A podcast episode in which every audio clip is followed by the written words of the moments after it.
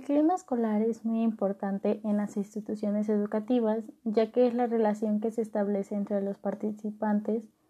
ya sea docentes, alumnos, padres de familia y comunidad, que determinen el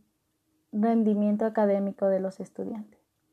Por lo tanto, se involucra la dimensión institucional con sus normas, la participación de la comunidad, los estilos de la gestión, también la dimensión en el aula, con la relación entre los pares, la metodología de la enseñanza y por último la dimensión interpersonal, con las creencias de cada participante, sus valores y las expectativas de los otros. Para ir mejorando el clima escolar es necesario hablar de los problemas, desarrollar y gestionar la confianza y capacidades de cada uno de ellos, para esto tenemos que analizar los vínculos entre los docentes, alumnos, padres de familia y la comunidad.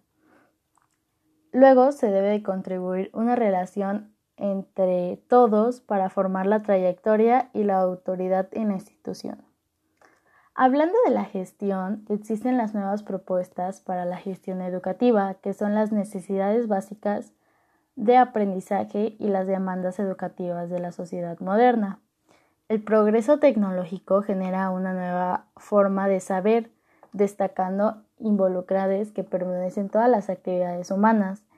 Es posible concluir que si se enfoca la atención sobre el concepto de necesidad básica de aprendizaje, las habilidades cognitivas requeridas para vivir en una sociedad para los países en desarrollo pueden ser una condición para la recuperación de un crecimiento económico autosustentado y de su desarrollo social con la equidad y autenticidad.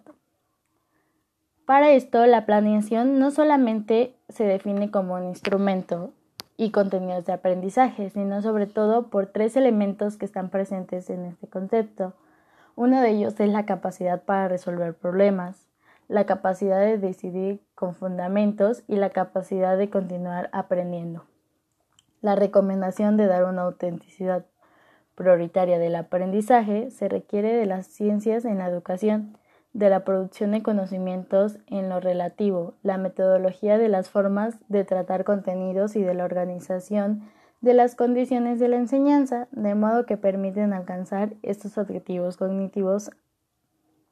La acción del Estado en la educación, que deberíamos ser dinámicas, es decir, la diversidad y el cambio.